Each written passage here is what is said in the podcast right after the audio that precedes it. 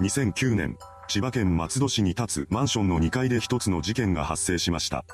今回は犯行の経緯から事件の結末までをまとめていきます。後に事件を起こすことになる男、立山辰巳が鹿児島県で誕生しました。中学時代までは鹿児島県内で生活していたみたいなのですが、卒業を機に大阪府へと移り住むことを決めたようです。立山が一箇所に定住することはなく、定期的に居住地を変えていました。そんな彼が18歳になっていた頃に母親の弟である叔父との関わりができています。この叔父は仲間を集めて徒党を組みながら犯罪行為を繰り返すような人物でした。その犯罪の内容は主に強姦だったそうです。叔父のグループに取り込まれたことで、立山も犯行に加担させられるようになります。グループの犯行に対して最初は抵抗を感じていた立山ですが、次第にそうした感覚が薄れていきました。そしてしばらくすると、彼も積極的に犯行の片棒を担ぐようになったそうです。グループの中で立山はターゲットとなる女性をおびき出すナンパ役を担っていました。まず最初に彼が外で声かけをし、女性をおじが待つ車まで連れて行きます。そして知人に送ってもらえるからと嘘をついて女性を乗車させるのです。そうすると人目につくことはなくなるため、あとは犯行グループのやりたい放題でした。こうした手口で立山を含むおじのグループは犯行を重ねていきます。そんな日々が続く中で立山の中にあった罪の意識は完全になくなってしまいました。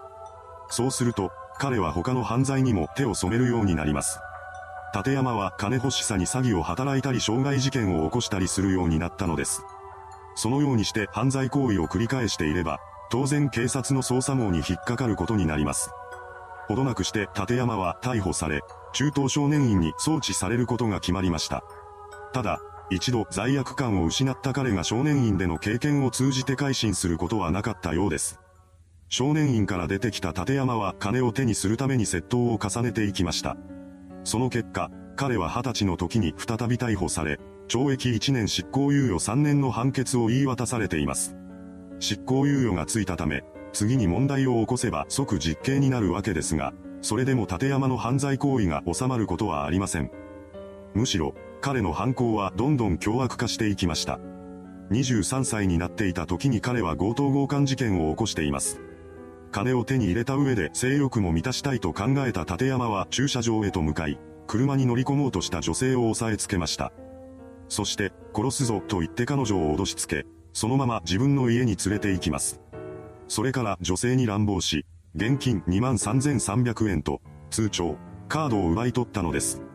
この犯行において立山は自宅を使っていたため、当然すぐに彼の犯行であることが突き止められました。立山は犯行からほどなくして逮捕され、懲役7年の実刑判決を言い渡されています。こうして長期の服役生活が決まったことで、少しは行動を改めようという思いが芽生えたのかもしれません。出所後の彼は数年の間事件を起こさずに真っ当な暮らしをしていました。しかし、それもずっとは続きません。根本的な部分は何も変わっておらず、結局は犯罪に手を染めてしまうのです。2002年、41歳になっていた立山は強盗目的で当時21歳の女性が住んでいたマンションの一室に侵入しました。そして中にいた女性を殴りつけ、騒ぐと殺すと脅したそうです。その上で彼は現金5万7千円とカード1枚を強奪していきました。その後、被害女性が近隣住民に助けを求めたことですぐに事件の存在が発覚し、立山は強盗傷害罪で逮捕されることになります。それから彼は裁判にかけられ、懲役7年の実刑判決を言い渡されました。こうして立山は2度目の長期服役生活を経験することになります。そんな彼が出所したのは2009年9月1日のことだったようです。この時点での立山の所持金は46万円ほどでした。彼はその金を持って東京に向かいます。そして一泊2800円のサウナやネットカフェに住み着くようになったそうです。7年の刑期を終えたばかりということもあり、立山の中には派手に遊びたいという思いがありました。そこで彼はキャバクラが酔いを始めます。とはいえ、当時の立山に収入源はありません。手持ちの46万円が減っていくごとに彼は不安を感じるようになりました。9月中旬頃には数十万円単位で所持金が減っていたようです。普通の人なら、そこで何か仕事を探そうとするはずですが、立山の中にそんなまともな感覚はありませんでした。金に困った彼は空き巣を働くようになるのです。出所から15日後の9月16日、立山は桜市に立つ住居に侵入し、そこにあった金を盗み取っていきます。そして10月に入ると犯行内容も凶悪化し始めました。10月2日、立山は松戸市に住む当時76歳の高齢女性宅を狙って強盗に入り、女性に怪我を負わせた上で金を奪い取っていったのです。さらに、10月6日には再び桜市で窃盗事件を起こしました。彼の犯行はまだ終わりません。翌日の10月7日、再び強盗を働こうとした立山はタイミングを狙って民家に侵入していきます。そして中にいた当時61歳の女性 A さんに殴りかかりました。彼がそのようにして犯行に及んでいると、A さんの娘である当時31歳の女性 B さんが帰宅してきます。それに気がついた立山は B さんにも殴りかかり、金を出せ。ちゃんと正しい番号を教えないと殺すぞと言い放ちました。これに怯えた B さんは現金1万6000円とキャッシュカード1枚、クレジットカード3枚が入ったバッグを差し出し、暗証番号を教えます。これを聞いた立山は B さんを連れて外に出て行きました。そして彼女を車に押し込め、コンビニに向かいます。そこで彼は B さんの銀行口座から55万円を引き出し、再び車に戻ってきました。それから B さんを人目につかない林に連れて行き、強姦を試みたのです。そうして一連の犯行を終えた立山は林から逃走していきました。その後、通報を受けた警察が捜査に動き出しているのですが、すぐに立山までたどり着くことはできなかったようです。一方の立山は犯行の合間にもキャバクラが酔いや援助交際をしていました。当然、支払いに使っていた金は被害者から奪ったものです。そして金が減ってくると彼はまた犯行に動き出します。続いて立山がターゲットに選んだのは千葉県松戸市に住む当時21歳の女子大生荻野ゆかりさんでした。2009年10月21日、立山は松戸市に立つマンションの外壁を登って2階にある部屋のベランダから室内に侵入します。この時、部屋の家主である荻野さんは外出中でした。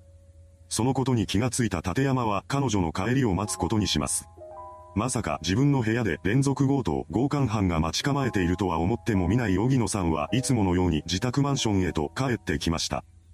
そして中にいた立山と鉢合わせになります。立山は部屋に入ってきた荻野さんに襲いかかり、現金とキャッシュカードを奪い取りました。その際、立山は荻野さんに暴力を振るうだけでは済まさず、刃物を手にして襲いかかったのです。これにより、荻野さんは亡くなってしまいました。犯行後、立山は荻野さんの遺体に布団をかけた上で現場となった部屋から逃走していきます。そして奪ったキャッシュカードを使って現金を引き出しました。それから1日が経過し、10月22日になると立山は再び犯行現場に戻ってきます。この時の目的は現場に残した自身の痕跡を消すことでした。彼は本件を偶発的に起こった火事に見せかけるため、部屋に火を放ってから逃走していきます。こうして現場となったマンションは火に包まれました。その後、消防によって火が消し止められ、中から荻野さんの遺体が発見されます。不審火だったため司法解剖が行われることになりました。その結果、死因が失血死であることが判明します。これを受けた警察は本件を殺人事件と断定して捜査に動き出しました。この間にも立山は繰り返し事件を起こしています。彼は10月23日から11月13日までの間に2件の強盗事件と1件の窃盗事件を起こしたようです。これらの事件についても警察は捜査を進めていました。そしてようやく立山の存在にまでたどり着き、11月17日に彼のことを強盗強姦事件の犯人として逮捕したのです。ただ、この時点ではまだ立山が荻野さん殺害の犯人であることは突き止められていませんでした。そのような中で捜査員が唯一の死者である荻野さんのキャッシュカードの利用履歴を調べています。その結果、放火前日の10月21日に松戸駅周辺の ATM で現金が下ろされていることが明らかになりました。これを受けた警察が周辺の防犯カメラに記録された映像を確認すると、そこには立山の姿が映し出されていたのです。捜査員はこの映像から立山が犯人であると断定し、彼のことを強盗殺人及び現住建造物放火などの容疑で再逮捕しました。この時点で立山には窃盗及び強盗強姦の余罪が11件あったため、裁判ではこれらも一括で審理されることになります。本件は裁判員裁判の対象事件として公判が重ねられていきました。そして事件から約2年後の2011年6月30日に千葉地裁で判決公判が開かれました。そこで裁判長は検察側の求刑通り、立山に死刑判決を言い渡したのです。弁護側は判決を不服として東京高裁に控訴しています。そうして始まった第二審では2013年10月8日に東京高裁が一審判決を破棄する決定をし、無期懲役の判決が下されました。この理由について裁判長は次のように語っています。計画性がなく、一人殺害の強盗殺人事件で死刑となった例がない。こうして出された二審判決については検察と弁護側の双方が不服を唱えて上告しました。ですが上告審で二審判決が覆されることはなく、2015年2月3日に最高裁が無期懲役判決を支持する決定を下しています。これにより、立山の無期懲役が確定しました。いかがでしたでしょうか？罪の意識を持たない男が起こした事件。出所から殺人事件を起こすまでの間がわずか1ヶ月半だったことでも知られている一件です。それではご視聴ありがとうございました。